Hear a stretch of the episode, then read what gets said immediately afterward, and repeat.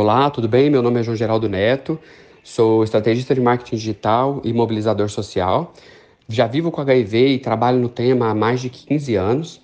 Uh, venho aqui, através desse áudio, compartilhar o meu completo repúdio a um pequeno grupo de ativistas bolsonaristas reacionários que estão contestando a nomeação do, do Dr. Fábio Mesquita para a diretoria do Departamento de STIs e Hepatites Virais, que foi extinto no governo Bolsonaro e reaberto, né, reiniciado agora no governo Lula e repudiar o comportamento desses, desses ativistas, que a gente não entende muito bem o porquê né, que eles estão uh, questionando essa nomeação, uma vez que o Fábio já foi diretor do departamento e, e, e trouxe um avanço importantíssimo na luta contra a AIDS, as hepatites virais, inclusive até mesmo o tratamento de hepatite C, que foi amplamente ampliado no seu, na sua gestão. Então, repudio aí a, a ação deles, né?